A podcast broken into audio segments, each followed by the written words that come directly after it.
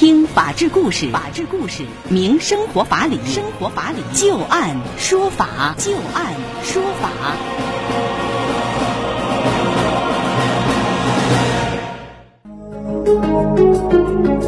听众朋友，大家好！您现在正在关注收听的是石家庄广播电视台农村广播，在每天的傍晚六点到六点半为您带来的旧案说法，我是志晶。我们会在每天的节目当中，就一些真实发生的案例，来邀请我们的法律顾问，帮助大家分析其中所蕴含的法理和人情。在今天的节目当中，我们将会连线的法律顾问是张玉柱律师。张律师您好，主持人好。听众朋友好，非常高兴啊！今天能够连线到张玉柱律师来帮助大家答疑解惑。今天节目当中，我们首先要和您说到的第一个案例是有关于买鞋调货所调出来的一场纠纷。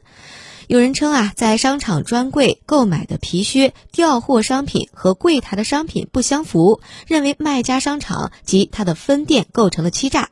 卖家陈女士啊，就将商场和她的分店诉到了法院，要求两名被告要退货，并且要退还货款五百四十九元，还要赔偿销售金额的三倍损失一千六百四十七元。那么，法院是否会支持他的这个主张呢？接下来，我们就来详细了解一下这个案例的经过。原告陈女士诉称啊，她在商场分店的品牌专柜购买女士皮靴，付款之后获取了购物小票一张，显示品名是银牛皮革女休闲靴。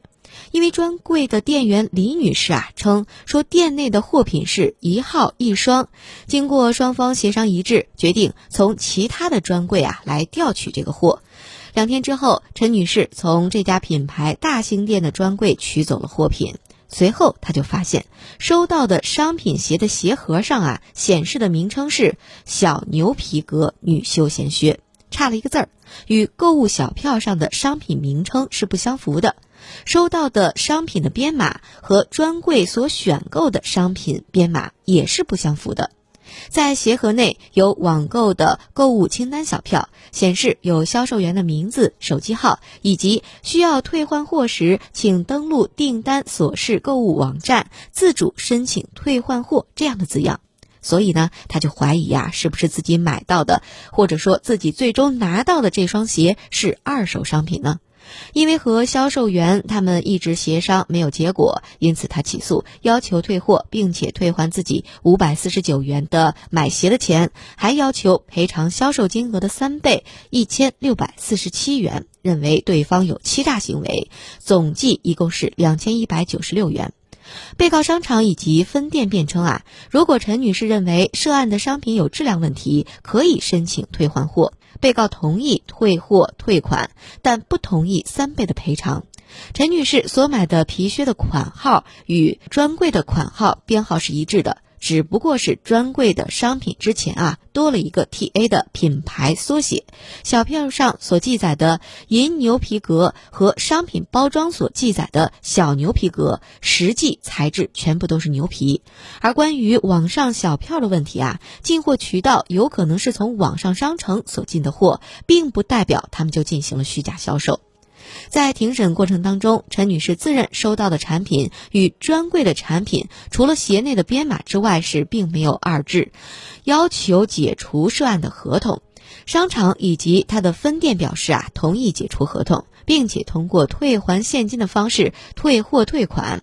而针对陈女士有关的不同款号二手商品这样的主张，那经过法院所出具的调查令，案外人产品生产商回复了。说涉案的两种款号的编码产品全部都是他们所生产的同款产品，质量是相同的，仅仅是批次不同而已。商品当中所附的购物清单小票是属于调货过程当中所产生的，已经查到了陈女士购物当天的购物清单小票当中所记载的调货记录和发货的门店。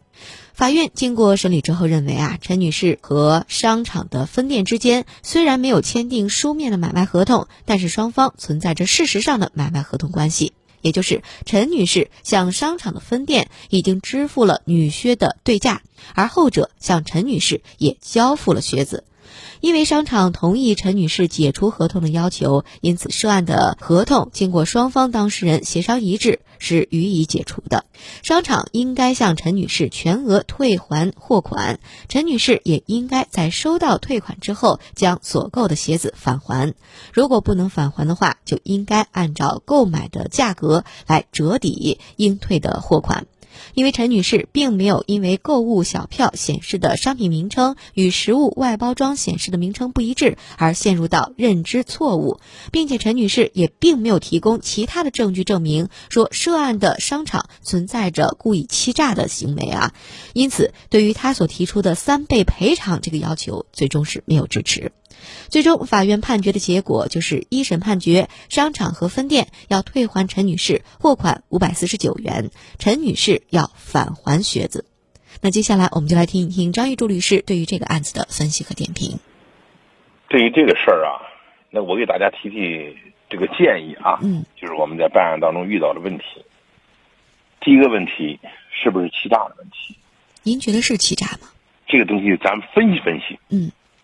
说我说为什么要分析分析呢？你看啊，这是不是欺诈问题？我们先说第一个问题，商家呢在同样的品质这个商品销售的渠道不一样，他可能货号呢不一样，这个情况存在。你比如说卖空调，我在网上销和我的实体上店上销货号呢就不一样，为什么呢？如果要一样的话，恐怕呢实体店的就。干不成了，嗯，大家都去网上购买了，对吧？这是第一个。第二呢，就是说，因为品质不同，所以说货号不同，这个呢是一个基本的常识问题了，是吧？为什么呢？说你看，说我是小牛皮和银牛皮，我感觉商家这种解释呢，假如我是消费者的话，我不太信服。嗯，您觉得这个不是一个质量的东西？我觉得不应该叫一个品质，就是我的感觉啊。嗯嗯。为什么说既然是一个品质的，是吧？你为什么这个叫银牛，那个叫小牛？嗯，觉得它这个号可能是有所差别，但是它这个名称上不应该有不一样，是吧？你号你可是就像主持人你刚才讲的，你号你可以有差别，但是你这个这明显的是两种皮子。是吧？我感觉这是两种皮子。嗯，我们假设一种情况，我对于，比如说，我对于这个所有的皮质的东西，它究竟叫什么名称，我都不知道。普通的消费者，那我看到了一个是银牛皮，一个是小牛皮，我第一个反应就是这不是同样的一种东西了。对呀，所以说你商家呢，你得拿出足够的证据来说服我。嗯。或者说你拿出足够证据来说服法官。嗯。是吧？如果你说服不了的话。那我觉得你这个就是有问题的。嗯，那您看张律师啊，在这个案子当中，在法庭上他出具了一个调查令，就是让生产商有一个回复。生产商说了，说这个是品质相同，只不过是批次不同，法院可以认可他吗？或者说能相信吗？问题又说到我们第三个问题了。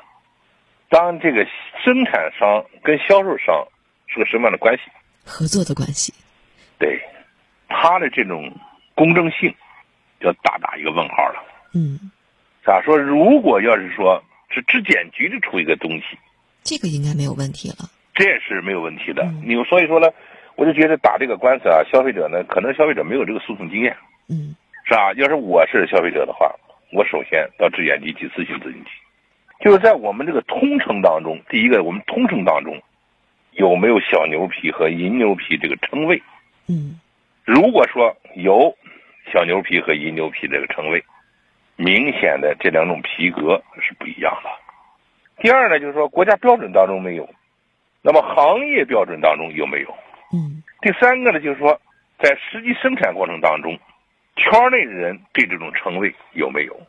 是是吧？就是我们说吃的盐，是吧？有海盐，有井盐，还有盐盐，可能是，是吧？那这个东西它是不一样的。对。是吧？我看那个这两天，我看说说说说哪儿做那广告，说那个井盐，这个这个好像那个深井打出来盐，三块钱一斤。那我们吃的盐是多少钱？八毛钱一斤，是吧？那可可能都是盐，但是呢，品质它就不一样了。说你不能说一个一个盐盐和井盐品质都是一样的，那这种东西哪怕就是品质一样，但是由于生产过程当中成本是不一样的，那么在这个价格它绝对是不一样的。对，所以我们也有可以有理由相信，它这个银牛皮和小牛皮。那我们作为一个不是专业人士的普通消费者来讲，我可以合理的怀疑它不是同样一个品质。嗯，如果它要是一个品质的话，那为什么要叫小牛皮？为什么要叫银牛皮？嗯，为什么不一个称谓？嗯，他拿出足够的说法你比如说，厂家拿出来说，哎，我们平时说呀，是吧？说小牛皮就是银牛皮，银牛皮这是我们圈内人两种说法。嗯，哎，你拿出这种证据来了。我觉得这也可以，就就好像我们一种中药一样，嗯，是吧？一种中药呢，好家伙，七八种叫法，水晶柱怎么着？这个，嗯，哎，《本草纲目》里边再这么叫，是不是？所以它这好几种叫法，拿这个东西说服了，可以。但是你要拿不出这个东西说服了，那我就就像主持人你刚才讲了，我就认为你可能其他。所以说他这个问题啊，他没有搞，没有把它搞明白。嗯嗯。最后以商家这个一个说法，水牛皮就是小牛皮，品质一样。他就没解释为什么这个要叫小牛皮，为什么要叫水牛皮？你是水牛皮两面是一种皮革两种称谓，还是怎么回事？没有把这个问题搞明白。嗯，所以这个案呢打完了之后呢，作为原告来讲也是稀里糊涂。对。也就是说，最最关键的一点，这个谁都没有说出来，所以这个关键的一点没有弄清楚的话，最终打了一个比较糊涂的一个官司，得到了一个比较糊涂的结果。作为陈女士来讲，最终她这个货款是要回来了，只不过是没有要到这个三倍的赔偿。如果说张律师，我们假设一种情况，比如说我去商场买一个东西，他最后说过调货，调的这个货，他和我原来要的东西是。不太一样的，最终我也拿到这个证据了，证明两种东西它从外观上看是一样，但是里面是有一些略微有一些不同的。那这个时候可以构成欺诈吗？可以要三倍赔偿吗？没问题，是吧？为什么呢？你比如说我们鞋里边这个，就是说我们女同志穿的鞋皮鞋里边，里边这个挨着牛皮里边那一层内衬，是吧？那个呢有布的，有猪皮的，有牛皮的。牛皮还得分成几层的，那当然成本它就不一样了。嗯，那只要是我能够证明出来这些东西它是有不一样的地方，那如果他给我调货，我拿到手的时候，他的销售人员没有明确的告诉我的话，那最后是我自己发现的话，这个就是欺诈，就可以要三倍赔偿，是吧？没错。嗯。